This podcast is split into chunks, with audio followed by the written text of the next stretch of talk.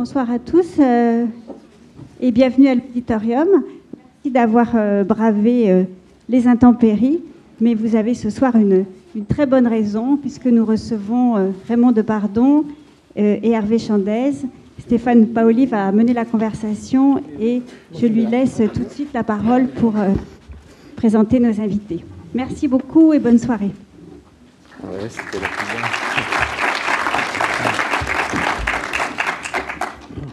Mesdames, Messieurs, bonsoir, merci de votre présence. Pardon de cette voix un peu, un peu éraillée, mais euh, est-il besoin de vous présenter Raymond de Pardon Bonsoir euh, Raymond. Bonsoir. Et Hervé Chandès, qui dirige euh, la Fondation Cartier pour l'art contemporain, bonsoir. et qui est le commissaire de cette exposition que vous avez peut-être vue, l'exposition de, de, Raymond de Pardon à quelques pas d'ici. on va longuement en parler, mais il y a une chose qui, en voyant ces, photos, euh, Raymond, qui, euh, une première question qui m'est plus qu'une question, une, curiosité et une envie. Quand on lit un beau roman, souvent la première phrase, euh, longtemps je me suis levé de bonheur, ça peut marquer. Hein. Et quand j'ai ouvert le, livre qui illustre l'exposition, une photo m'a vraiment posé une question. La première le chien. Et je me suis dit, c'est marrant, on dirait Raymond de Pardon. Il y a quelque chose de, dans cette photo qui, est très émouvant, qui est en même temps une forme de chasse. Le chien regarde, il avance comme ça. Il est seul, absolument seul dans l'avenue. Euh, il est beau. Et ouais, j'ai pensé à Raymond de Pardon. J'ai trouvé qu'il y avait quelque chose de, comme une fratrie entre le chien et vous. Oui. c'est possible, oui. C'est hum, le responsable, c'est lui aussi de l'avoir choisi. mais c'est vrai qu'on en parlera. Euh, c'est vrai que c'est un chien, euh, c'est un chien chilien. Et alors bon, ils n'ont pas de nationalité les chiens puisque. mais c'est un chien Santiago, euh, j'imagine un matin ou un soir on cherchait je sais pas quoi, et on, avec Claudine et, Simon de Pardon, on, partait euh, dans les îles euh, euh, dans en bas, et c'était la veille sans doute, et puis ce chien est passé, et hop, j'ai eu le temps de faire une photo comme ça, mm. un instantané, et c'est vrai que la brume fait que... Il y a beaucoup de chiens errants en Amérique du Sud, donc c'est plutôt une assez, assez facile à faire. Et, même, euh, une fois, on a été à, à Temuco avec euh, Hervé, et là, il y en avait encore beaucoup plus. Et, il y a eu beaucoup. Euh, et un écrivain américain, Théroux, et puis Jean, Jean Rollin, aussi, on a beaucoup parlé des, mmh. chiens errants. Voilà. ce qui est étonnant dans cette photographie, c'est son côté incroyablement dense, parce qu'en même temps, c'est une photo de l'absence, il y, a un, vide extraordinaire dans cette photo, et c'est une photo de la présence en même temps. C'est que le chien occupe presque tout le champ de l'image. Et je trouve que j'ai été très frappé en, voyant cette exposition. Il y a mille choses à en dire, mais j'ai été assez frappé par la présence de quelque chose qui, je vais dire un truc invraisemblable. Est-ce qu'on peut être frappé par la présence de l'absence? Alors, c'est vrai que j'avais fait la remarque de la série qui est euh, la série fondatrice d'un moment si doux. C'est la série qui est tout en hauteur, qui est sur l'Amérique du Sud, qui est en face les grandes, qui est au bout là-bas. Et j'ai dit à Hervé, mais il n'y a pas beaucoup de gens dans cette photo, dans ces photos. Et il m'a dit, mais, si, parce que, enfin, il va mieux l'expliquer que moi. Il m'a dit, mais tu es sur toutes les photos. Alors donc le chien en fait partie. Alors, il y a Hervé Chandessia, parce que j'ai lu un peu différent. C'est incroyable le nombre de papiers qui paraissent partout à propos de cette exposition, et, tant mieux. Et à propos de cette euh, photo du chien, j'ai vu que vous disiez, mais je ne comprends pas, parce que cette photo, n'importe qui peut la faire. Évidemment, pas le cas, parce que euh, si j'avais pu la faire, moi, il y a euh, il y a longtemps que, je l'aurais affiché chez moi. Et vous dites de Raymond qui dit tout le temps ça, cette photo n'importe qui peut la faire et qu'en fait personne ne l'a fait. Quoi. ça c'est Raymond qui dit, c'est plutôt Raymond qui devrait réagir à, cette remarque. Mais euh, euh, c'est vrai, de, pendant tous ces moments de préparation de, conception de l'exposition, Raymond, il me donnait des, photos au retour de voyage et puis il me disait bah, Regarde, n'importe qui pourrait les faire. mais, mais je ne sais pas exactement ce que Raymond veut dire par ça. et c'est parce que c'est une phrase assez étrange, n'importe qui peut, pourrait les faire. Euh, c'est peut-être, ça peut, ça peut être vouloir dire n'importe qui pourrait vouloir les faire ou pourrait se mettre en disposition de pouvoir les faire. Mais euh, parce qu'au fond, euh, c'est, beaucoup des photographies de balade ou des photographies de voyage ou des photographies de, dans les rues de Paris ou de Nice ou du Chili ou d'ailleurs. Alors je crois que n'importe qui pourrait les faire, c'est plutôt euh, elles sont possibles à faire parce que euh, elles, elles, euh, nécessitent pas de faire. Euh, c'est pas un reportage compliqué, ce c'est pas un exercice, c'est pas une prouesse. Les choses sont là, il faut les regarder. Mais quand vous dites ça, Raymond, vous le croyez vraiment ou pas? Oui, au, fond, oui. C'est-à-dire que comme j'ai été un peu conditionné du fait de mon parcours un peu atypique, mais quand même lié à la presse, c'est vrai que très tôt, euh, la présence de la, sa carte de presse était un élément important pour être, pour être photographe, ce qui est en fait une erreur totale, puisqu'on sait très bien que la presse et la photo, c'est quand même deux choses. Et il faut, je le signale comme ça, mais moi j'ai réfléchi tardivement que, que ces temps-ci, qu'en fait c'est une exception française que les photographes sont rattachés à la carte de presse, au statut de journaliste. Aux États-Unis, ils ne le sont pas, euh, dans d'autres pays, ils ne le sont pas. Mais c'est vrai que quand tu as 18 ans et que tu, on te dit, ben voilà, tu vas, être, tu vas avoir ta carte de presse, je sais, tout le monde connaît le numéro de leur carte de presse, donc c'est un peu comme... Et, c'est, et, c'est, et c'est, ça m'a un peu très longtemps ça a joué un rôle chez moi dans mes photos. Et puis tout doucement, eh bien, je me suis aperçu que je pouvais faire des photos sans carte de presse, qui était nouveau pour moi, et qui étaient les photos. Et justement, je me reprochais, puisque maintenant, à 71 ans, j'ai la possibilité de regarder mes premières photos, puisqu'elles sont comme ça chez moi, et pour cette exposition. Donc je fais des allers-retours avec le passé. Et donc je m'aperçois effectivement qu'il y a quelquefois, j'étais stupide de euh, voilà, de, je sais pas, je vais prendre par exemple la reine Elisabeth euh, et, l'empereur euh, d'Éthiopie, le Négus. En 65 à Addis Abeba, j'ai resté comme ça, j'étais, j'avais 23 ans. Et j'ai fait des photos et j'attendais la reine Elisabeth et le Négus. Ils tardaient à rentrer. Alors j'ai fait quand même les gens autour.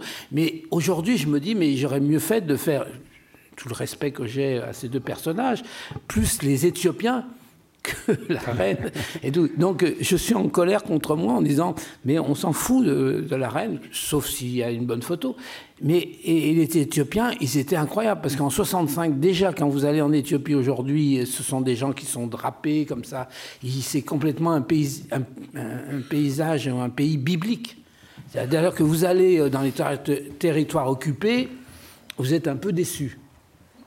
Là, pourtant, s'est passé un certain nombre de, de l'histoire euh, de l'Ancien et du Premier Testament, de deuxième. Et en Éthiopie, euh, vous avez tout l'ingrédient de l'imagerie de ce que vous faites de, de, la, de la Bible, du passé, de, de voilà, parce qu'ils sont chrétiens aussi, ils ont il y a beaucoup de choses comme ça. Et donc je me dis, mais j'aurais mieux fait de photographier les Éthiopiens que de photographier. Donc ça vient aussi, donc ce fait-là, que, en fait, moi je pense sincèrement que, que les photographes ne doivent pas être rattachés au journalisme. Je pense qu'ils sont beaux. On le voit d'ailleurs dans, les journaux comme Libération.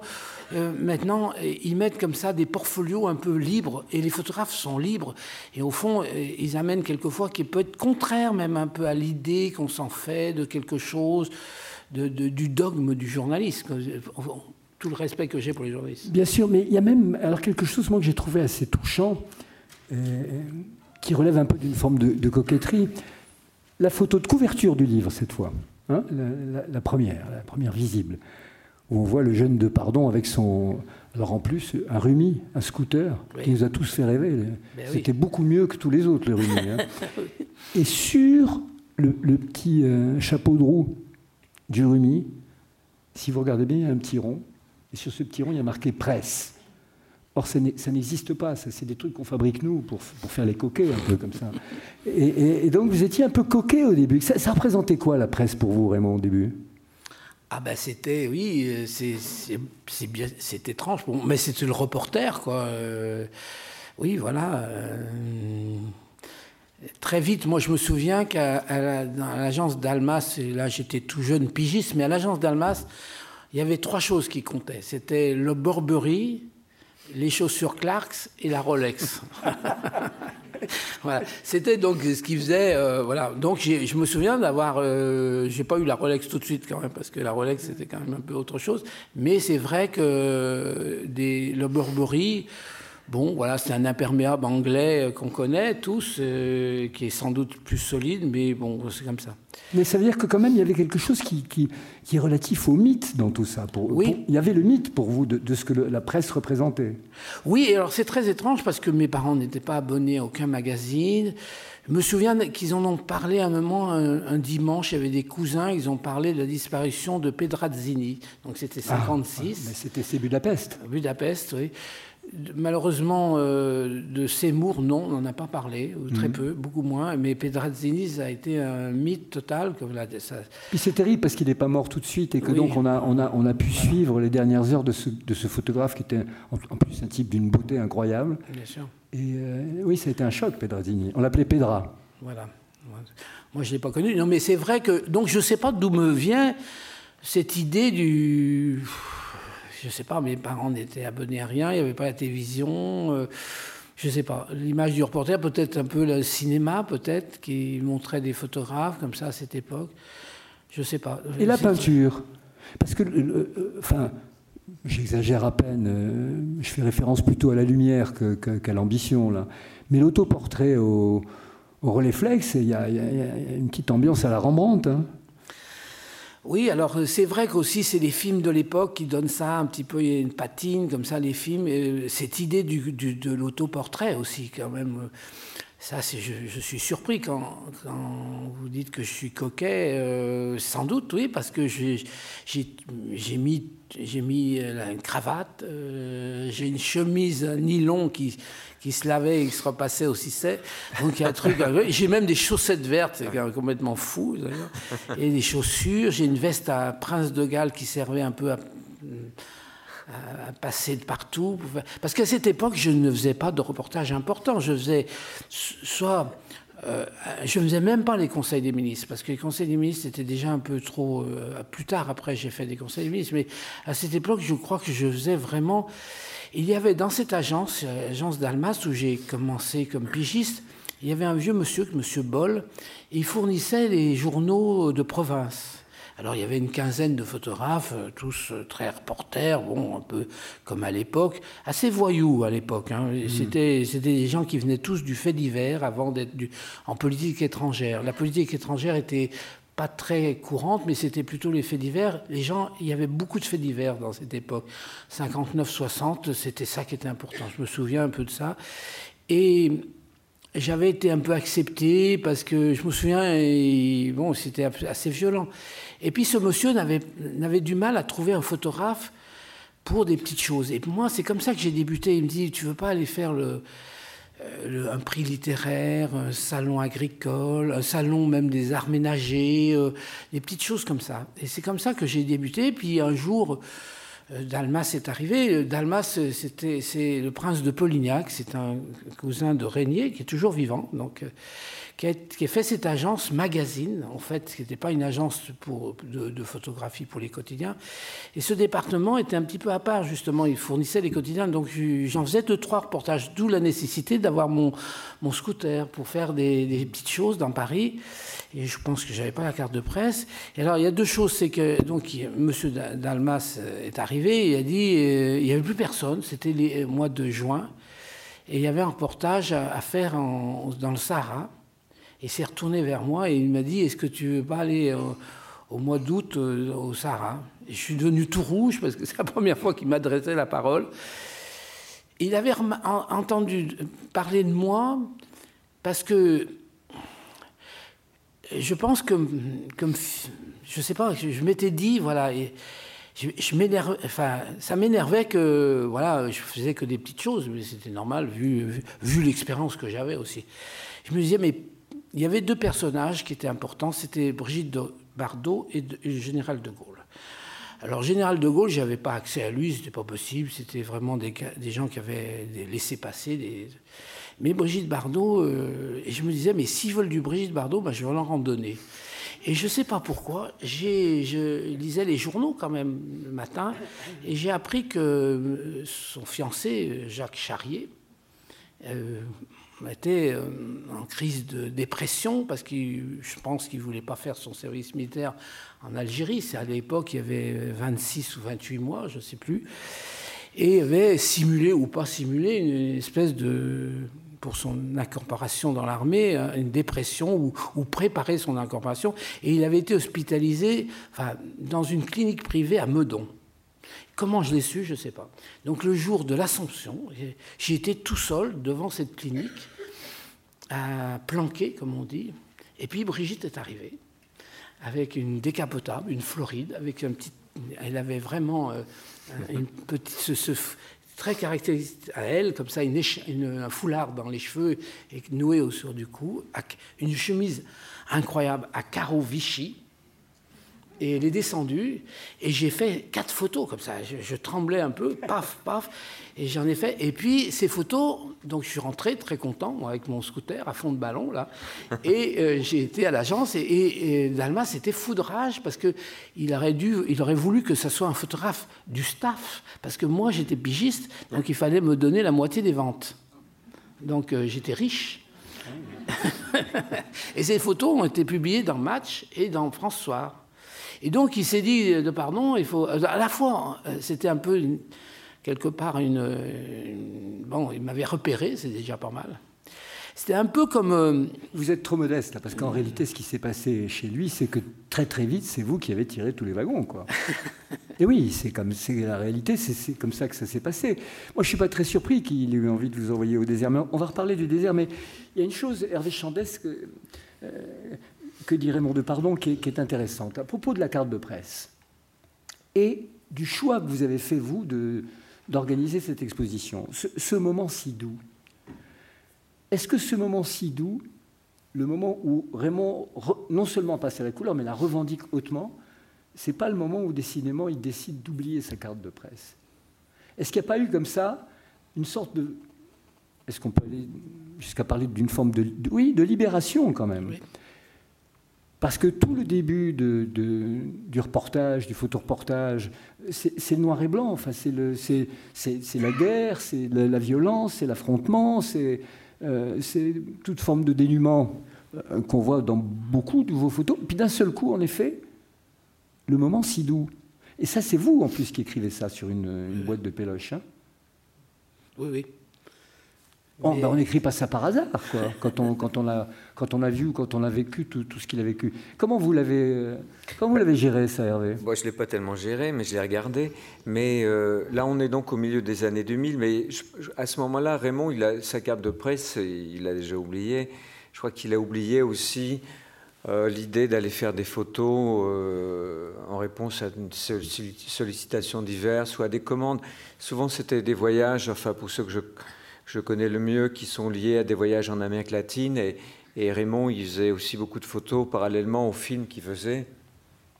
Donc la, il utilise un moment euh, dans, dans, le, dans, le, livre le mot clandestinement, des images faites presque clandestinement, c'est-à-dire qu'elles elles étaient, euh, elles étaient, elles obéissaient, elles n'étaient pas dans, un cadre imposé, disons. Euh, donc la carte de presse était déjà oubliée, mais toute carte, tout, quelque chose qui répond qui, ressemble à une commande ou à, l'idée d'aller faire des photos pour quelqu'un ou pour un livre ou pour un magazine ou que sais-je.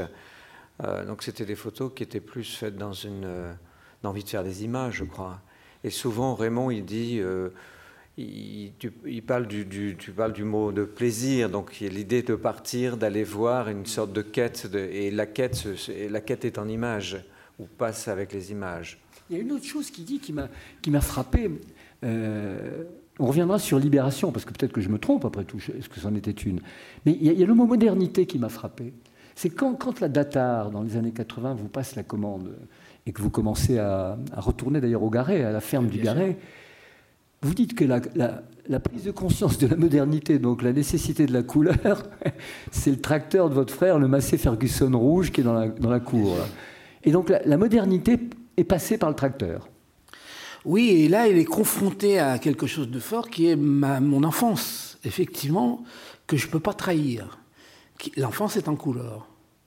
Ah et, oui. pour moi, l'enfance est en couleur. La douceur aussi, d'ailleurs, le moment c'est tout. D'ailleurs, il y a quelqu'un qui a écrit une thèse là-dessus, euh, l'éloge de la douceur. Et il, y a, la douceur, elle fait partie.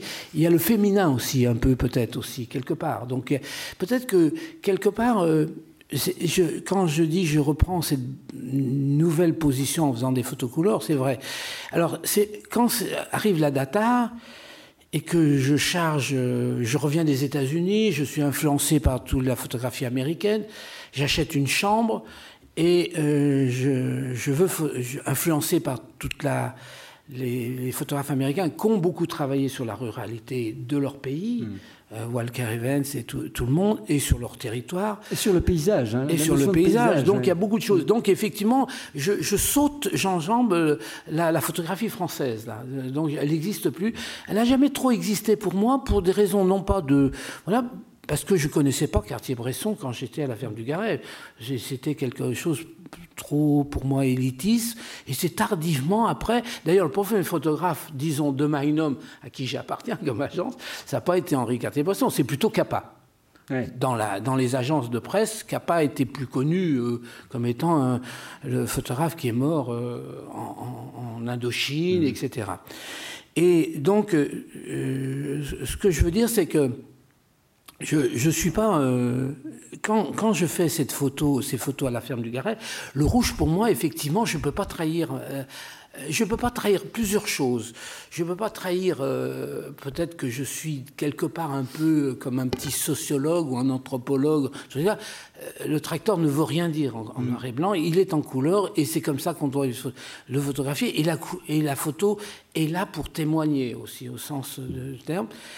Et donc je suis tiraillé entre effectivement mon, mon enfance, qui était heureuse et tout, tout ce qu'on veut, là, tralala, que je répète sans arrêt, mais c'est vrai que c'est une, une chance.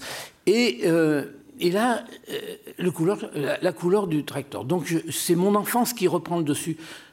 Un peu comme pour cette exposition, au fond. Oui c'est l'enfance qui reprend. Parce que euh, ce que j'ai bien aimé, moi, dans l'aventure de, cette exposition, et qui est, qui est, moi, à mon avis, est une exposition très importante, non pas pour moi, mais pour le photographe français. Parce que là, le, ce qu'a fait, fait, la, RMN, là, euh, la Réunion des musées nationaux, euh, ils ont pris un grand risque en m'exposant, bien sûr, mais ça, on le sait. Je suis mais moins surtout, sûr de ça, c'est hein. surtout, c'est que ça va ouvrir une photographie nouvelle qu'on peut faire. Et quand je dis tout le monde peut la faire, bien sûr que je sais que c'est pas facile à faire des photos, on le sait, mais néanmoins c'est quelque chose de, qui fait une date. Parce que les photographes français, on était tous tournés vers une, mes aînés, au fond, ceux qui ont mes prêts, et Hervé, j'espère, tout à fait d'accord avec moi, Bon, mais voilà, les, humanistes, là, ils sont maintenant, la page est tournée, ou elle va bientôt être tournée avec mm. une grande exposition rétrospective complète euh, à Beaubourg en février de Henri Cartier-Bresson. Mais bon, voilà, c'est fini. Bon, passer à qui maintenant? On passe à qui les Français? Donc voilà le problème. Et donc il y avait, c'est toujours plus difficile. Je sais bien au Festival du réel, euh, dans d'autres lieux d'exposition que je connais comme le Bal, la, la RMN, c'est les Français. Donc comment on expose les Français? Eh bien là, cette exposition ouvre quelque chose. Et quand c'est Hervé qui est venu m'a proposer cette exposition, euh, qui a été décidée, non pas par un photographe, c'est pas moi qui ai décidé, c'est eux, euh, d'autres gens, des, commissions et tout ça, euh, j'ai été tout à fait rassuré parce que, au fond, Hervé vient de quelque chose que je connais pas tellement bien, qui est le milieu de l'art contemporain. Non pas que je veux arriver à l'art contemporain en me disant mais ces photos valent 100 000 euros, etc., parce que c'est des photos. Non, simplement, il ne vient pas du journalisme. Et ça, ça m'intéressait. Hmm. Ça m'intéressait de lui donner, de lui montrer, qu'il les choisisse. Lui, il était, c'est pas, c'est pas un metteur en page. Il n'est pas directeur artistique à Paris Match. Donc voilà, ça m'intéresse de voir qu'est-ce qui reste de tout ça. Et quelquefois, il n'en reste pas grand-chose, disons-le ouvertement. Je me suis donné du mal, j'ai couru après, je sais pas quoi, des vedettes, des je sais pas quoi. Et puis après, je suis monté les échelons tout doucement. Après, j'ai couru après d'autres événements plus politiques, de politique étrangère. Et puis après, un jour, j'ai été au Chili puis un jour à Beyrouth, et puis un autre jour à Glasgow. Puis après, j'ai continué. Ce, que, ce qui m'intéresse, c'est d'avancer. Et ce qu'a choisi Hervé, c'est formidable, c'est qu'il a choisi tout ça. Et là, il ne s'est pas trompé une seconde. Et je ne lui ai rien dit. De la période de reporter, il a sorti une photo. C'est la première photo du journaliste étendu dans une chambre d'hôtel mmh. au Vietnam. Qui veut dire que, fini le journaliste, on laisse les reporters devant, derrière. Et il n'a pas, il a pas, voilà, il aurait pu se dire, tiens, c'est pour ça qu'elle n'est pas nostalgique cette exposition, parce que lui, il n'est absolument pas influencé par ça. Il aurait pu dire, tiens, je euh, je sais pas quoi, une petite photo comme ça, par-ci, par-là, de, parce que c'est vrai que les, les vedettes aujourd'hui, par rapport à aujourd'hui, les vedettes, elles se coiffaient pas pareil. Elles avaient des chignons, elles avaient des chapeaux. Donc on aurait pu avoir. C'est pour ça que quand on nous dit qu'elle est nostalgique, je veux dire, ça, j'en suis sûr qu'Hervé n'a pas choisi. Mais moi, je pense qu'il y a, peut-être autre chose. Alors, euh, puisqu'on parle d'Hervé, parlons aussi de, de ce qui s'est passé en amont de cette exposition et du travail de, de, la Fondation Cartier, et notamment du travail que souvent Raymond Depardon y a montré et proposé. Et il est dans une approche qui est très anthropologique, Raymond Depardon. C'est-à-dire qu'il va regarder et, nous proposer de regarder ce qui est en train peut-être de, disparaître sous nos yeux. C'est-à-dire qu'il va, il va contrecarrer notre incapacité à regarder les choses souvent. Euh, c'était vrai pour les Yanomami, euh, que vous connaissez bien, Hervé, pour lesquels vous, avez organisé beaucoup de choses à la Fondation Cartier. Mais pas simplement cela. Euh, ailleurs commence ici avec le cher Paul Virilio. Tout le travail de Raymond et de Paul consiste à regarder ce qui est peut-être en train de nous échapper, de le fixer. C'est la, la, grande beauté de, la photographie, d'être un moment de, mémoire immobile comme ça. Et je me demande si son travail n'est pas un travail d'anthropologue, au fond, vraiment. Oui, ça me fait. C'est un peu le, ce, que, ce, que, ce, que, Raymond et, Claudine ont fait pour l'exposition mathématique. D'ailleurs, en, filmant les mathématiciens et en. Parce que là, c'était aussi. Euh, euh, euh, bon, c'était dans le cadre d'une exposition où il y avait d'autres artistes, mais c'était aussi une prouesse. C'était comment euh, rendre présent des mathématiciens dans une exposition, comment leur donner une présence.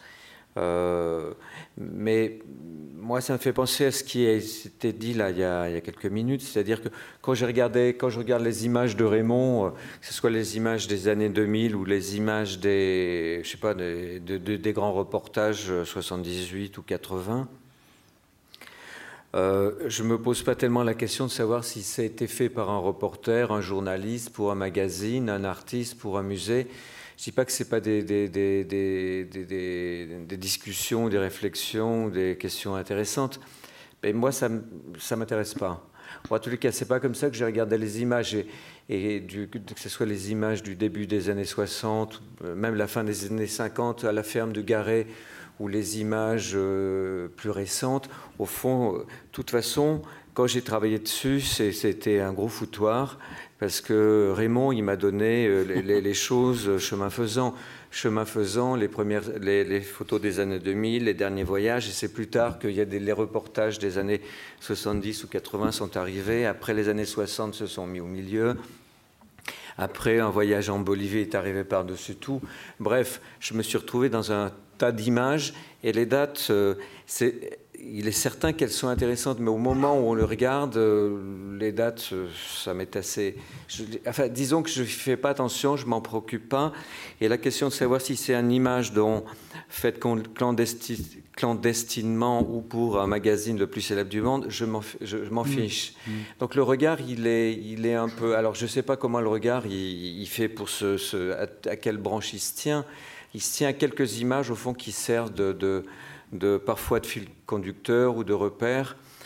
Des fois, c'est des images qu'on oublie d'ailleurs dans une pile, et puis on se dit euh, quelques jours après, tiens, mais cette image, qu'est-ce que j'en ai fait? Il faut que j'aille la revoir, et puis on la reprend. Et finalement, les choses se construisent par les images, mais aussi dans cette, dans cette exposition, ce qui, il y a des mots aussi, il y a des mots qui sont un moment si doux. Et le moment si doux, il est fondateur, pas dans le sens où tout devrait être sous, le, par le moment si doux et il aurait une telle influence. Mais néanmoins, euh, comme, eu, comme euh, Raymond m'a donné accès à beaucoup d'images sur une période vaste, sur une grande période, euh, par quel chemin, quel chemin emprunter, c'est la question. Et puis savoir quelle est une bonne photo, une moins bonne photo, ça, c'en est encore une autre. Ça, moi, je ne sais pas trop exactement. et parfois, c'est vrai que le, le, le moment si doux, donc il est lié à des images, elles sont dans l'exposition, c'est les, images verticales auxquelles faisait allusion Raymond tout à l'heure. Ça, c'est les images du milieu des années 2000 sur lesquelles les, mots un moment si doux se sont inscrits. Et donc, moi, ce moment si doux, je l'ai partagé via les images. Et donc, forcément, j'avais les mots en tête, mm. c'est-à-dire de cette sensation du moment si doux d'il y a quelques années, nié à ces images et, et, ça s'oublie pas. Moi, moi, ce qui m'a, enfin, ce qui m'a frappé en, me promenant au milieu de toutes ces images, et qui, va, je veux dire, qui porte bien le, titre générique du, moment si doux, c'est l'étonnante et très émouvante communauté humaine que ça montre. Je trouve que le, le, paysan andin, il a la même tête que le type qui est contre un mur à Glasgow ce sont les mêmes regards. Le type qui est à la plage à Honolulu, c'est le même, le même que celui qui est avec son petit parasol sur une plage de l'Hérault. Il y a quelque chose de, je trouve, de, très fort et de très très émouvant qui nous conduit à penser que, voilà, au fond, euh, Edgar Morin est pas loin quand il parle de la communauté humaine, de la noosphère, enfin tout ce que nous avons à partager maintenant dans un espace qui est le même pour tous et qui nous apparaît comme étant de, plus en plus petit. Là, on retrouve Virilio d'ailleurs aussi au passage. Mais ça m'apparaît comme étant les images de la communauté humaine. Oui, parce que euh, moi je connais peu Garmorin, mais c'est plutôt Jean Rouge que j'ai pensé. Oui, bien sûr, bien sûr évidemment. C'est pareil. Mm. Effectivement. Je pense qu'Hervé aussi me connaît bien. Et j'ai beaucoup de chance euh, que, Hervé ait été commissaire de ces expositions. Parce que. Il me connaît bien parce qu'il m'a fait travailler auparavant sur, et j'ai fait pour lui des films, des installations, enfin des, projections de vidéos. Mais effectivement, parallèlement à ça, j'ai amené mon appareil. Il sait que j'amène mon appareil en même temps. Et j'ai fait des photos déjà qui sont déjà dans l'exposition. Et je, je, lui donne un peu tardivement même à ces photos, un peu pour, au moment du catalogue, parce que je sais qu'Adeline en a besoin et qu'on travaille avec extrêmement très étroit avec Claudine, Hervé et, moi pour faire des films. Claudine, pour ceux qui ne le sauraient pas, Claudine Nougaret, c'est votre épouse. Voilà, qui, est ingénieure du son et productrice. Et c'est vrai qu'on a fait ces, films toujours euh, aussi bien euh, Terre Natale euh, pour, avec Paul Virilio, qui était une expédition folle. Ah oui. Parce qu'au fond, je disais qu'il n'était pas rédacteur en chef de Paris Match, c'est pire que ça. Parce que euh, c'est vrai que, euh, voilà, euh, comment d'abord face à, à Paul, c'est pas simple. Mm. Hein, c'est pas simple parce que c'est quelqu'un d'extrêmement puissant. Et sur, la, sur ce mot très difficile qui était terre natale, qu'ils avaient gambergé Paul et Hervé. Donc je suis arrivé, on est arrivé avec Claudine et moi. Bon voilà, il faudrait faire des films sur, pour Terre natale. et on va où? Euh, bah, Où vous voulez. Bon.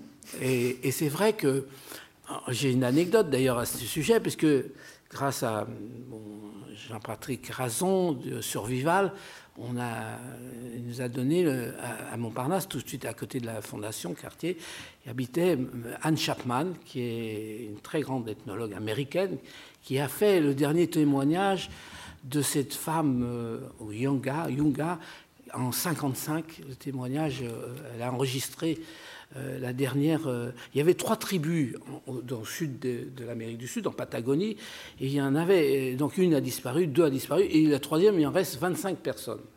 Donc je vais la voir, ça, et elle discute. Elle me montre d'ailleurs un très beau livre qui s'appelle Les nomades de la mer de José Ampérer, un, ethnologue français qui, dans les années 50, a enregistré les derniers témoignages des, des Alakalouf Kaweska.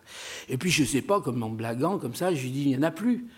Et elle, elle me dit, si, un petit peu, il doit en rester une dizaine. Et je dis, mais où? Parce que entre monde et pourtant Arenas, c'est 2000 km de canaux. Imaginez. Euh, elle me dit, il en reste peut-être une dizaine là-bas. Allez voir dans les canaux, vous en trouverez. Bon, je rentre chez moi à la maison. Je dis, tu vois, le, tout le sud chilien, peut-être là-dedans, il y a des derniers à la calouf et puis en discutant, etc. Donc, effectivement, l'exposition Terre natale, ça a été une. C'est génial, quoi. C'est génial de travailler pour la Fondation Cartier. C'est mieux que tout n'importe quoi. On n'est pas très bien payé, excuse-moi de dire, non, mais je plaisante. tu me l'as déjà dit. Non, mais parce que les gens croient que c'est la Fondation Cartier qu'on. Non, mais c'est pas du. C'est un petit film qu'il faut faire. Donc, un petit film, mais on est tellement de liberté par rapport à la télévision, etc. Ça n'a rien à voir avec le cinéma, parce que ce n'est pas la même euh, durée. Et à la fois une liberté totale que Hervé nous donne. Et c'est formidable. Il est un grand, grand euh, rédacteur en chef. Oui, mais on en revient quand même au fond à, l'essentiel, en, tout cas en ce qui, ce qui vous concerne, et ce qui concerne également Hervé, évidemment de la même façon. C'est l'image, c'est la photo. Et c'est la, force.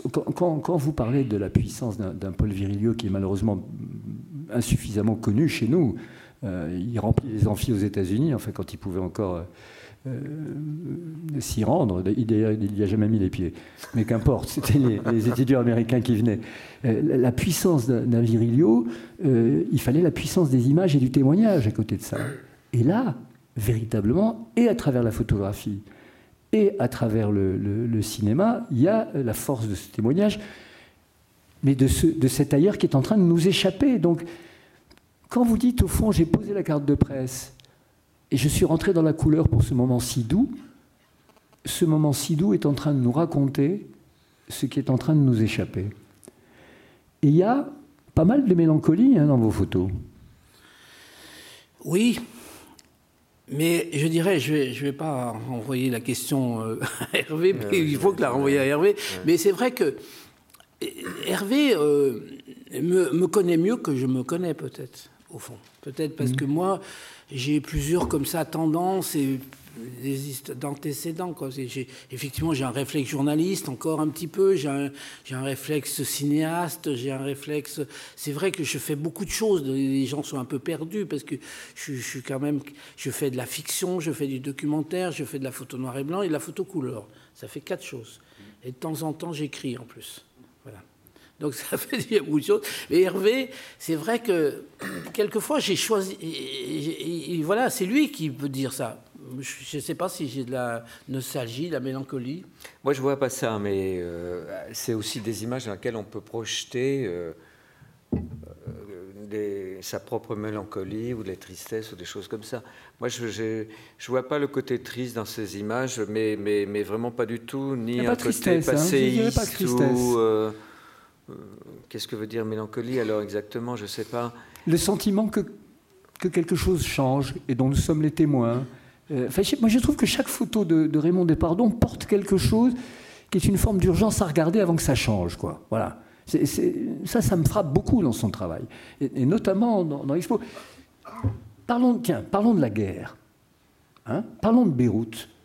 C'est quand même extraordinaire. Il n'y a pas une seule photo de combat et j'ai jamais, il m'est arrivé moi de couvrir un peu des conflits, j'ai jamais vu des photos qui disent autant ce qu'est la guerre, alors qu'on ne voit aucun combattant, mais qu'on ne voit que les effets. C'est singulier quand même.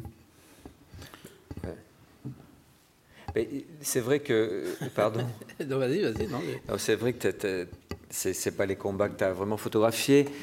Tu, tu, D'ailleurs, tu, tu, le dis. Mais c'est vrai qu'il y a quelques combattants quand même dans les images euh, que Raymond m'a donné à voir. Mais c'est moi qui les, ai, qui les ai dégagés, les combattants. J'avais pas envie de les voir. Ah ouais.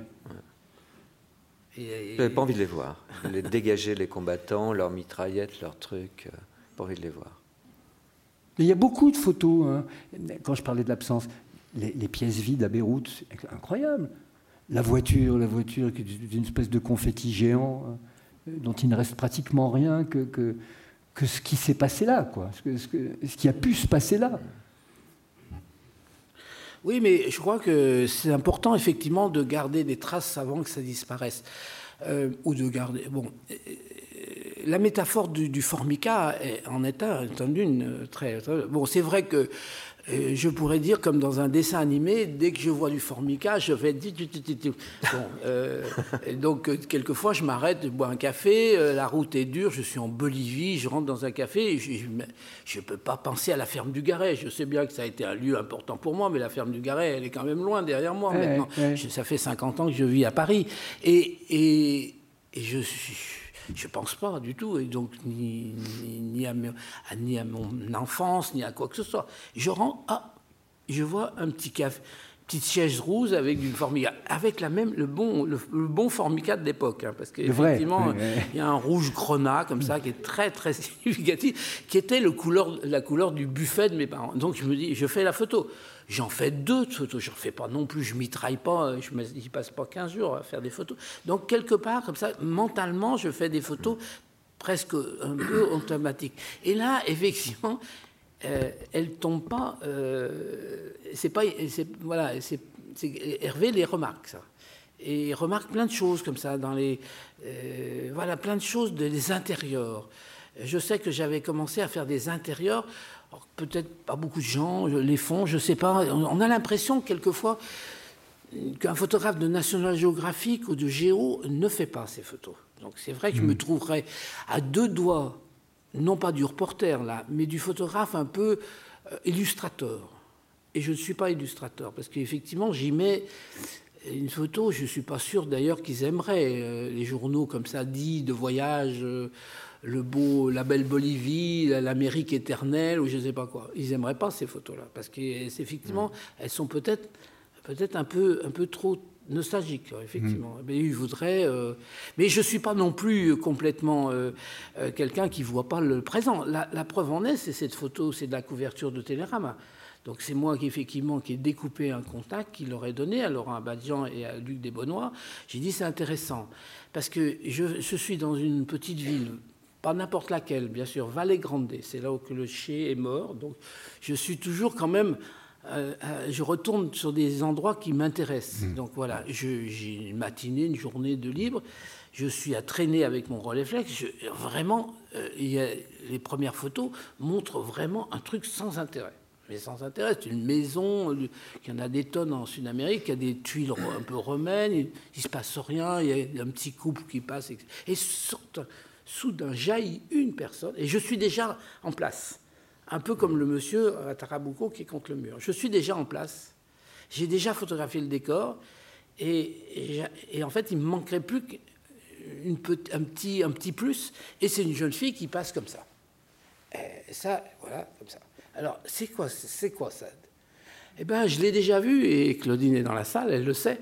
Un jour à Montpellier, parce que Claudine est de Montpellier, j'ai vu ça j'ai vu une jeune fille qui passait à Montpellier. C'est une tenue un peu du sud, ça. Vous voyez Une jeune fille de 16 ans, comme ça, qui marche en blue jean, parce qu'en Bolivie aussi, il y a des jeunes qui, sont la modernité. Et peut-être qu'on ne marche pas comme ça à Paris, mais euh, dans le sud, qu'on marche comme ça. Qui marche comme ça, qui va voir ses parents. elle se tient comme ça. Et j'ai, hop, je ne sais pas, cette photo m'est revenue. Voilà, je l'avais vue à Montpellier et j'ai pas pu la photographier parce que je l'ai ratée à Montpellier et je la photographie 20 ans plus tard à Tarabuco, à Valle Grande. Mhm. Donc j'y mets quand même un élément moderne. Et alors, cette photo, je dis rien. Je la choisis sur un petit contact, un petit tirage de lecture. Je la donne parmi des milliers euh, dans des boîtes comme ça, et Hervé la sort. Elle est dans l'expo. C'est pas un scoop, hein. c'est simplement une photo d'une femme. Parce que, effectivement, en, Bolivie, vous avez il y a des, dames avec 14 jupons, très, un peu, qui n'aiment pas trop les photographes, bien sûr. Et, puis, il y a des jeunes. Et donc, il faut aussi photographier la vie moderne. Donc, je ne suis pas quelqu'un de tourner vers le passé. Même si je pense qu'effectivement, le rôle du photographe, quelquefois, c'est d'enregistrer vite ce qui va disparaître. Ça, j'en suis certain. Et je pense que sur la France que j'ai fait, mon tour de France, là, il y a des moments, euh, je, C'est même presque revendiqué dans, dans, ce, travail-là. Hein. Oui, parce que bah, parce que c'était souvent plus intéressant à faire que des lotissements. Il faut dire que c'est pas très marrant les lotissements. Hein, oui. Donc euh, peut-être que mon successeur dans 30 ans, il aura peut-être les lotissements à faire avant que ça disparaisse. Je souhaite bon courage. Mais c'est vrai que les vieilles, les vieilles boucheries, pourquoi? Parce que mon papa me parlait sans arrêt des boucheries. Parce que la boucherie Garampon à Villefranche, je savais très bien qu'elle était rouge et noire. C'était des carreaux de faïence comme ça, rouge et noir. Et que c'est vrai que ça, la couleur joue un rôle. le grand mérite effectivement d'Hervé, c'est de et de Claudine aussi, parce que c'est les deux personnages qui m'ont dit, mais Raymond, il euh, faut que tu travailles en couleur. Et au fond, euh, un certain nombre de choses, Formica, le rouge et le noir en, faïence ou d'autres choses, c'était enfui au fond de moi et j'osais pas le, j'osais pas le sortir parce que, pourquoi? Parce que j'appartiens à une grande agence de presse qui a, qui a, été fondée par Capa et Cartier-Bresson, qui est tout en noir et blanc, et dont les grandes photos sont en noir et blanc, et point barre. Voilà. Et Mais vous avez quand même. ce qui est vraiment intéressant, c'est que, bon, la couleur. Évidemment, la couleur, et maintenant, comment, comment l'amener la couleur? Alors, c'est la chambre. Je ne sais pas si vous savez ce que c'est qu'une chambre, mais le temps d'installation d'une chambre, euh, le, volume, le poids, euh, enfin, c'est pas, pas avec une chambre qu'on peut travailler vite. Donc, travailler lentement, oui.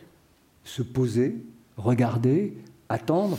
Il y, a vraiment tout, tout, un rituel de la photographie avec un protocole comme celui-là pourquoi ça plutôt qu'autre chose Alors que maintenant, on a des numériques qui font des, photos, euh, on n'a plus besoin de lumière, plus besoin de rien, on peut photographier dans le noir et faire une photo quand même. Enfin, pourquoi choisir de travailler comme ça? C'est pas indifférent, évidemment. Oui, parce que cette contrainte me, fait euh, peut-être me dégage l'écoute et dégage le regard. Parce que du coup, j'ai pas beaucoup de, je ne peux pas mitrailler. Donc je ne peux pas m'attarder à trop de choses. La fille, elle passe, euh, la jeune fille de Vallée Grande, elle passe, bon, j'en fais qu'une. Voilà. Donc je ne peux pas mitrailler. Et je pense qu'effectivement, euh, je, pense à Hervé qui a déjà choisi des milliers de photos. Heureusement que je ne les ai pas fait au moteur, en, numérique, parce que là, il n'aurait pas pu voir. Donc je pense que le regard se, voit avec peu de photos. Quoi. Et bon, argentique, on s'en fout. L'argentique, c'est simplement. Moi, j'aime bien parce que j'ai travaillé avec ça, mais j'aurais pu les faire en, en, numérique, peut-être, si je. Voilà. ce qui est important aussi, euh, ce que les photographes, je le vois un peu, euh, font le moins bien, c'est le choix des photos. Moi, j'ai choisi quelquefois des. J'ai pas exposé beaucoup dans ma vie. Mmh. J'ai exposé. Euh, c'est même assez récent, au fond. Moi, j'adorais De Pardon il y a longtemps, avant qu'on parle de De Pardon. Eh ben, j'ai crapahuté longtemps pour savoir où on pouvait trouver les photos de Raymond De Pardon. Il fallait aller à l'agence, il fallait aller à la Gamma, il fallait. Oui.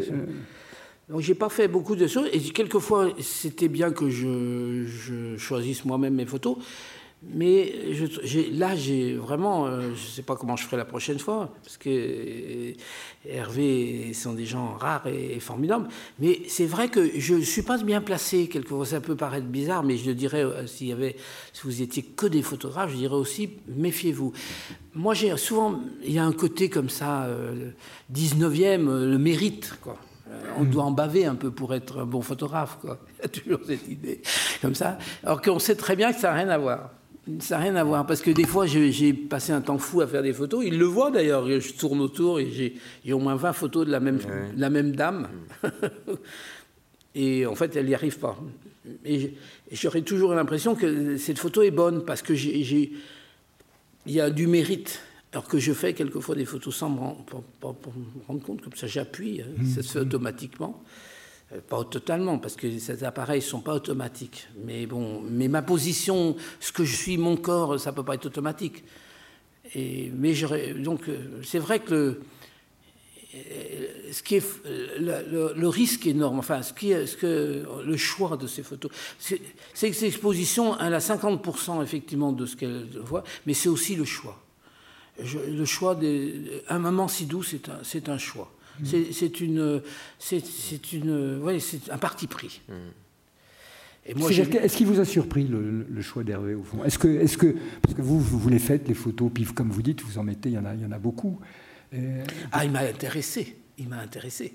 J'étais euh, à la fois dans un état euh, incroyable parce que je voyais qu'il arrivait des photos que j'aurais jamais choisies. Ah jamais. Et, et, mais encore moins, c'était mes photos. Donc à la rigueur, je peux passer de. Mais je peux dire que Claudine, Jean-Pierre, mon assistant, celui qui a encadré les photos, euh, Jacques Enaf aussi, euh, qui, connaît bien mon matériel, quand ils ont vu arriver un certain nombre de photos comme ça qui allaient être agrandies, certaines déjà commençaient à s'agrandir, euh, ils m'ont rien dit. Mais quand même, je vois bien qu'ils en pensaient pour moi.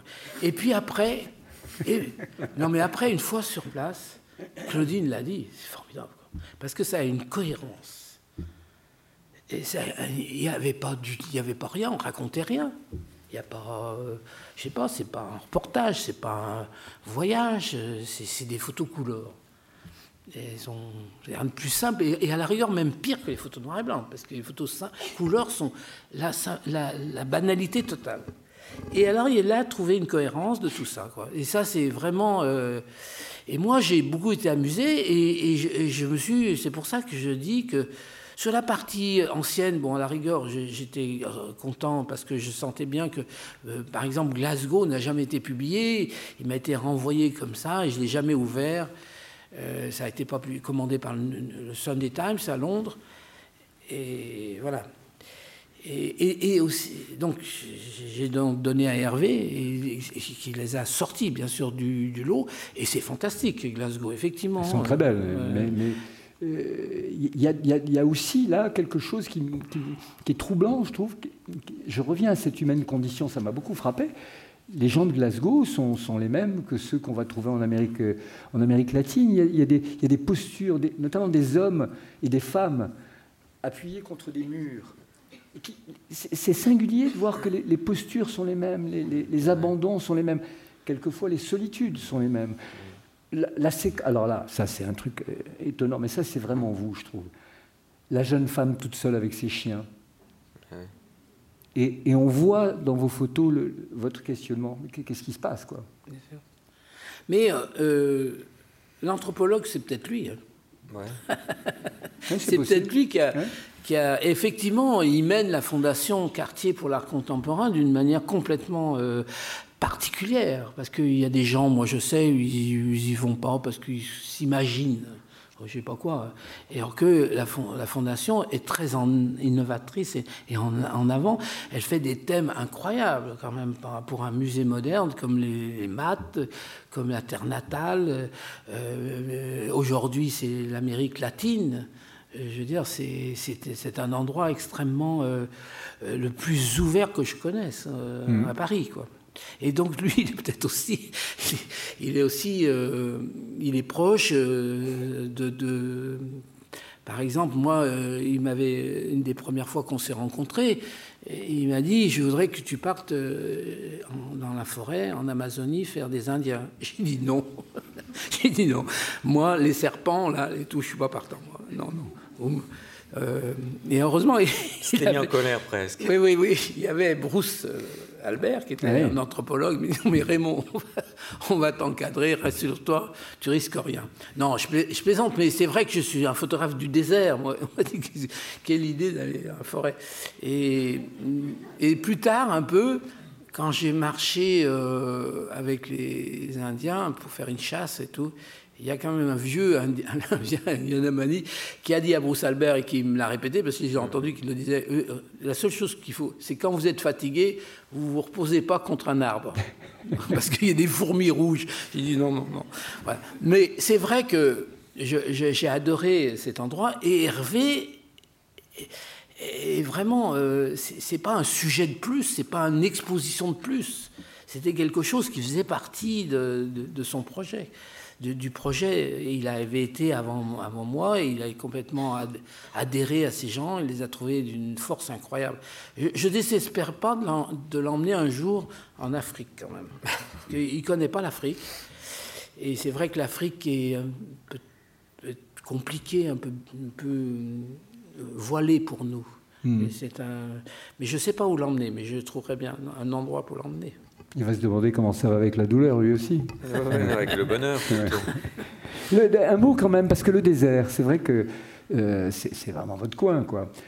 Alors qu'en réalité, vous y avez été souvent, mais, mais, mais est-ce que vous y avez été tellement plus qu'ailleurs, d'ailleurs? J'y suis resté longtemps. J'y suis resté deux ans, et, une fois huit mois d'affilée. Alors c'est vrai que je ne sais pas, j'ai une appréhension du, désert qui est complètement différente pour moi. Et j'ai emmené les Claudine et voilà. Et c'est quelque chose que je sens complètement, et notamment euh, les populations du Tchad. Mais je ça me sert, ça me sert toujours. Ça me sert peut-être dans l'esthétique aussi, peut-être, parce que y a, on n'a pas abordé une chose quand même, je trouve, qui est importante. Toutes les photographes de ma génération ont plutôt tendance, ont eu tendance à compliquer les photos, comme étant euh, la, preuve d'une d'une marque et du, enfin, voilà, d'une élégance. C'est-à-dire toujours il y a un, un, bras, une main comme ça. ça. Euh, après Cartier-Bresson, ça s'est déporté vers là, vers la complication. Et moi, au contraire, j'ai plutôt été euh, vers le dégager une certaine esthète, euh, simplicité, même, même quand je ne suis pas dans le désert. C'est-à-dire qu'un paysan bolivien, s'il est contre un fond, voilà, pauvre, ça me suffit. Quoi. donc c'est ce que j'ai lu quelque part. Je n'avais pas pensé que l'Afrique m'a forgé une, esthétique. Le désert m'a forgé une esthétique. C'est le désert, c'est pour moi. Mm. Et c'est vrai le fait par euh, le fait du fond, le fond, qui est toujours simple dans mes photos, assez simple, pas trop chargé. Et, donc ça, il y a un grand photographe euh, japonais qui disait ça. La, plus, la chose la plus importante, Ueda, Ueda, il disait que c'était le fond le fond est très important. Euh, parce qu'il y, y, a des sérieux photographes au Japon, hein. ils sont mhm. bien allumés là, je peux vous dire. Et euh, le fond est, d'être simple. Et, d'ordinaire, moi, il y a beaucoup de gens qui n'aimaient pas trop mes photos parce qu'elles étaient trop simples.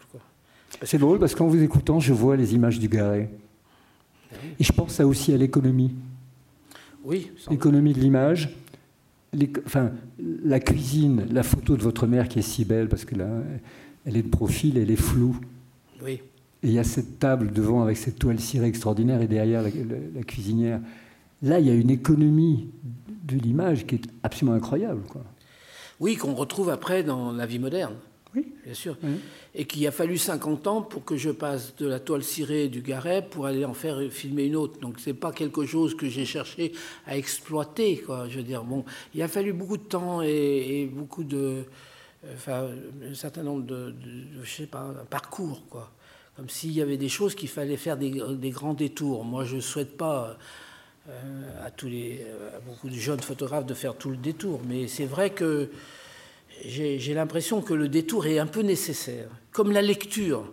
Comme je dirais qu'il faut lire Dickens pour, pour apprécier mm. euh, Glasgow, quoi. Mm. Parce que si tu lis Dickens, qui ne se passe pas à Glasgow, mais peu importe, quand même, il y a ces enfants qui sont autour de vous, qui sont là, qui sont souvent les premiers personnages qui arrivent près du photographe, avec les alcooliques et les vieilles personnes. Et donc c'est vrai qu'il faut, faut avoir une espèce de je ne sais pas, il euh, faut, avoir lu un peu. Et je pense, moi, personnellement, qu'une photographie est une pensée. Mhm. Et ça, c'est, ça, j'en suis mhm. certain. C'est une pensée. Et, mhm. c'est vrai que quand Hervé, comme ça, me dit, mais je, te vois dans les photos, euh, il me voit mon corps, où je suis, d'où je suis, euh, mon point de vue. Quoi. Mon, et quelquefois, ce, ce, point de vue est un peu de travers, d'ailleurs. Et, alors, du coup, il y, a une question qui est, très, je trouve, très importante pour un. J'ai bien noté qu'il faut qu'on pose la carte de presse, et je suis d'ailleurs assez d'accord avec ça. Mais, mais, mais euh, qui est la question de l'amour, de l'amour des autres, pas que de l'amour d'une femme, ou qui est certes une chose importante, ou d'un homme, qu'importe, mais de, l'amour des, des, autres en général. Il euh, y, y, a, quand même, ça c'est un truc à vous, vous les aimez, quoi. vous nous aimez. Pas tous. Ah bon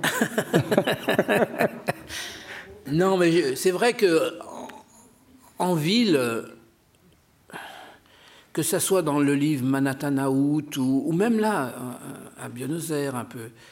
Euh, il n'y en a pas beaucoup, mais il y a quand même un peu Buenos qui est de la street photographie. Bon, c'est pas très mm. connu en France, mais il y a eu, c'est une école un peu américaine qui est très intéressante parce que je trouve que le lieu public est, révélateur. C'est pour ça que, heureusement, les magistrats, nos, amis magistrats ont fait marche arrière parce que là, maintenant, ils laissent photographier euh, les lieux publics quand même. Parce qu'à un moment, ils avaient, été, ils avaient dépassé la borne à nous interdire de faire des photos dans les lieux publics. Mais quand même, on, a un peu rouspété. Et donc maintenant, je ne dis pas que le droit à l'image n'existe plus, mais le préjudice, il faut la porter. Donc euh, vous ne pouvez pas la porter si vous marchez dans la rue. Il faut vraiment que ça soit... Et c'est normal, c'est bien. Et donc la rue, je pense qu'effectivement, j'ai un comportement un peu différent dans la ville, moi. Je, suis plus... Euh, c'est vrai que vous préférez. Étranger un peu. c'est vrai que vous préférez justement aller travailler comme ça, ces photos de rue, les faire plutôt ailleurs, à l'étranger, quoi. Mais j'ai une incroyable. Moi qui suis plutôt assez timide, un peu inhibé, notamment bon, plein de choses comme ça, qui j'ai été très longtemps. Mais c'est vrai que dès que je suis au Chili avec des paysans, j'étais jeune à l'époque, hein, ah, mais je me mets face à eux. Euh, à 1m52, j'ai plus, j'ai plus peur. J'ai l'impression qu'ils ils font partie de, de ma famille, quoi. Et c'est pour ça que euh, Hervé aussi. Un peu aussi à Beyrouth, parce qu'à Beyrouth aussi, il y a la francophonie, comme mm. l'Afrique. C'est-à-dire que. Euh, Beyrouth parle anglais, bien sûr, mais il y a des communautés qui, parlent anglais, un peu français, mais pour l'ensemble, ils parlent français beaucoup. Et, à cette époque-là, quand j'ai fait en 78, c'était quand même les chrétiens qui étaient assaillis. Euh, donc je me suis retrouvé avec beaucoup de chrétiens de tous bords, hein, de gauche, de, droite, etc. Et c'est vrai que la langue aussi me, la langue un peu la langue, la, culture paysanne, euh, un certain nombre de choses, l'Afrique effectivement, les éleveurs, les toubous éleveurs. Euh, oui, j'ai pas, pas trop peur d'eux. Et, parce que euh, c'est compliqué d'être photographe, parce qu'il y a un moment, il faut se faire violence à soi-même.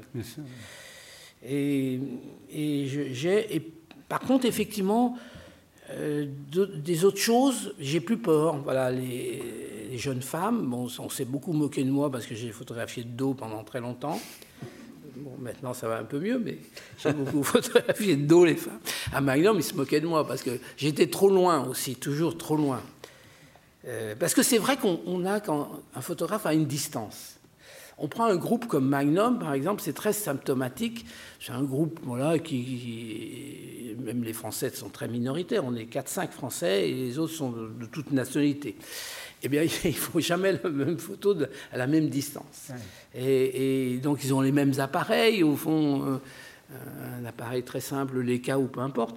Et ils font, il y a des, donc, on a comme une zone comme ça de, de recherche une zone, une zone de, cherche, de, recherche et qui marche à, cette distance-là. Et on peut prendre plein d'exemples de, photographes qui travaillent pas, très près, qu'il leur faut être très près. Et moi, quand je suis journaliste, j'aime travailler près, surtout quand je fais des hommes, des hommes politiques. Là, je travaille au grand angle. Je ne sais pas, je suis peut-être en colère contre les hommes politiques, mais j'aime le grand angle. Euh, dans la foule, comme ça, avec les mains, euh, la confrontation publique euh, avec la, foule, avec les gens. c'est une photographie que j'aimais beaucoup. J'aime bien faire des photos des hommes politiques. Et, mais c'est vrai que je ne sais pas, c'est Hervé qui, comme, qui devrait parler là-dessus parce qu'on n'a pas choisi d'homme politique. L'idée, c'était de faire des photos. Non, tu n'en as pas vu. Il y en a une qui est affichée partout, mais bon, celle-là, on la connaissait. C'est pour ça qu'elle n'est pas dans l'exposition. c'est un, une, dernière chose encore, euh, enfin une parmi quelques-unes encore que, que, j'ai envie de vous demander, mais on a beaucoup parlé photo, on a beaucoup parlé de la couleur. Quelle, euh, quelle différence faites-vous au fond entre la, photographie et le film? Elle est difficile, bien sûr. C'est vrai que je réponds toujours que c'est le son. C'est vrai que je suis. Euh, et le son, c'est Claudine Le son, c'est Claudine. Alors, avant que je la connaisse, j'avais un micro sur la caméra j'étais assez malheureux parce que j'étais obligé de m'approcher, parce que la prise de son n'est pas la même chose que la prise d'image. On est obligé d'être plus près quand même pour la prise de son. J'étais malheureux, j'étais pas bien, bien sûr, puisque je connaissais pas Claudine. Et, euh, et, Claudine a pris ma place avec, par un autre instrument qui est une petite perche. Et aussi par euh, ce que j'ai appris, bien sûr, euh, j'ai appris avec elle, qui, qui, est aussi quelque chose qui est très proche de l'instant décisif. C'est-à-dire qu'elle pré-règle d'avance la prise de son, qui fait que quand les gens crient, elle lève la perche, et quand les gens parlent moins fort, elle s'approche. Elle a une limite qui est donnée par le cadre de la caméra, qui est le mien. Mais alors on dit, mais pourquoi tu tournes pas ton bouton au moment où les gens crient, où les gens parlent pas? Parce que ça serait trop tard. Donc c'est la même chose que l'instant décisif. Euh, déjà, on, on pré-règle la photo. Voilà. Moi, il y a plein de photos que j'ai pré-réglées là, qui sont dans l'exposition. C'est-à-dire un pré-réglage qui fait que je sais qu'au relais, puisque c'est un relais grand angle, je suis net de, disons, de 3 mètres à infini sur plein de choses comme ça, quand il y a de la lumière. Donc je pré-règle. Donc ça, c'est vrai que c'est important. Alors pour dire revenir au son, au cinéma, oui, c'est de l'écoute, parce que je pense que ce qui m'a séparé de la photo, j'ai eu la chance quand j'étais jeune, euh, photographe, il y avait un rédacteur en chef qui m'a envoyé voir des films de cinéma direct qui arrivaient des États-Unis. Euh, le groupe Time in Life préparait euh, à passer du photojournaliste. Donc j'ai vu des films, de, même avant Weissman, des, des films de Leacock, tout ça. Et je me suis dit, c'est intéressant et, c'est vrai que quand je vous parlais des hommes politiques que j'aime bien photographier comme ça, c'est vrai que la caméra s'y prêtait. C'est pour ça que quand j'ai fait le film sur Giscard d'Estaing, j'étais déjà préparé à mm. faire un film non pas de photographe, mais un film de cinéaste.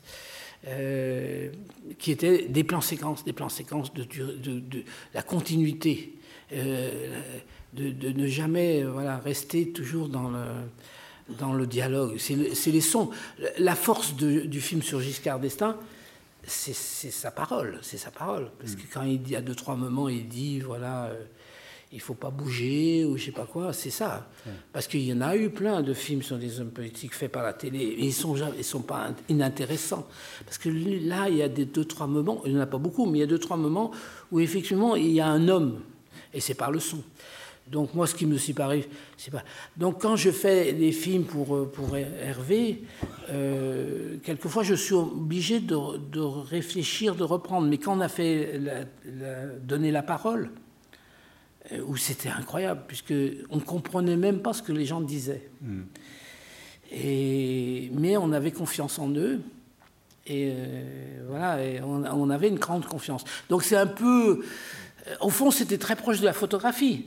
C'est-à-dire, euh, l'idée, c'est qu'on ne sait pas de quelle langue ils parlent, les gens. Euh, qu'est-ce qu'ils disent Alors, j'ai posé, euh, Hervé Chandès, à, à Raymond Depardon la question de la première photo. Et c'est à vous que je vais poser la question de la dernière dans le livre, qui est une photo magnifique d'ailleurs, mais c'est, elle est incroyable parce qu'elle est presque plus en couleur. C'est cette grande route au Chili qui est argentée, absolument déserte, comme une espèce de, grande ligne droite, décidément dans le désert. Euh, et, c'est drôle, ça aussi, c'est pour moi, c'est Raymond Depardon. Je ne sais pas pourquoi. Euh, comme le chien l'était en commençant, la route l'est en finissant. Oui, c'est complètement Raymond Depardon, parce que des routes, il y en a beaucoup en noir et blanc et en couleur. Euh, d'ailleurs, cette, cette, photo n'est pas dans l'exposition. C'est une photo qui est dans le livre parce qu'elle accompagne le, dialogue entre Raymond et Michel Cassé. Elle n'est pas dans l'exposition. Michel Cassé, pour ceux qui ne le connaîtraient pas, astrophysicien au commissariat de l'énergie atomique et qui est aussi un compagnon de route de, de la Fondation de La Fondation Cartier. Absolument. Et euh, donc, quand même, cette photo, elle est dans le livre pour accompagner le texte de Michel. Mais c'est vrai qu'il y a beaucoup d'images de route. Euh, et, je ne je saurais même pas vous dire pourquoi il n'y en a pas dans l'exposition. Peut-être parce que euh, il m'a semblé qu'une route, euh, une route seule, ça ne pouvait pas marcher dans cette exposition. Alors il aurait fallu vraiment euh, consacrer toute une série de photographies pour, pour justement pour énoncer la route et qu'une photo seule de route, ça devenait presque trop symbolique. Mm. Et c'est pour ça qu'elle se, d'où l'absence dans, dans l'exposition elle, devenait presque trop bavarde. alors qu'on a pu multiplier à l'inverse les, intérieurs. Euh, les intérieurs, c'est un peu des images, euh, c'est des lieux qui n'existeraient pas sans, Raymond. Parce que c'est la présence de Raymond qui crée l'image, là, manifestement. C'est des lieux, c'est Raymond qui, qui euh, non pas qui fait exister le lieu, mais qui, qui lui donne naissance. C'est comme ça que je les ai regardés. Et c'est un peu comme ça que j'ai regardé toutes les images. Une dernière chose, Raymond de Pardon. Les autoportraits, il y en a très peu chez vous. Hein Quand j'étais jeune, c'est ça qui est étonnant. Je devais être, euh, On m'a dit, est-ce que tu étais coquet? Alors je me suis posé cette question. Peut-être qu'on se regarde plus dans une glace. Euh, et c'était, c'est vrai que j'étais tellement jeune, j'étais adolescent. Vous avez quel âge, bah, Je veux dire, il y en a une euh, qui doit avoir vers 16, 17, et 17, 18, quoi. C'est, fou, quoi. Tout cassé. Oui, hein. À tout casser. À tout casser, oui, bien sûr. Et c'est incroyable, quoi. Me faire une photo comme ça. Celle au scooter, elle est gonflée quand même, parce que vous avez posé l'appareil. Oui, oui, voilà. Ouais. Mais oui, c'est le réflexe, oui, avec le retardateur. Mais oui, mais euh, tout, tout, était, tout est gonflé dans cette exposition, parce que partir euh, euh, des mois sur les routes de Bolivie, puis faire des cafés à l'intérieur, c'est quand même pas nouveau, c'est assez, nouveau. Et il y a plein de choses comme ça qui sont... et, faire aussi des photos qui sont les plus simples et qui sont, c'est effectivement les, plus difficiles. Il n'y a, effectivement pas de route, il y a très peu de paysages. Mhm. Et il n'y a, a, pas tout. Il n'y a pas tout. Il y, a, il y avait des choses aussi. J'avais. J'avais essayé sur Paris de faire des choses, j'aurais voulu, mais ça c'était effectivement, il aurait fallu plus de temps, qu'il y ait plus de France aussi avec, euh, bon, voilà, mais bon, pour la prochaine fois, et qui est aussi euh, l'Asie aussi, sans doute, peut-être. Mais voilà, l'idée c'était d'avoir une couleur générale, une matière comme ça, et, de et d'être d'être heureux avec ça.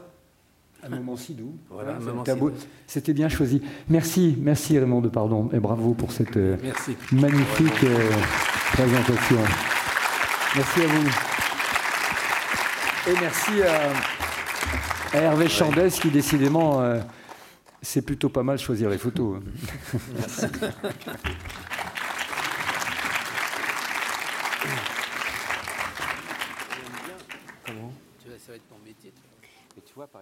Nous nous retrouvons, euh, si vous le souhaitez, euh, la semaine prochaine, mercredi 27, avec Raymond Depardon et Michel Guérin. Merci beaucoup.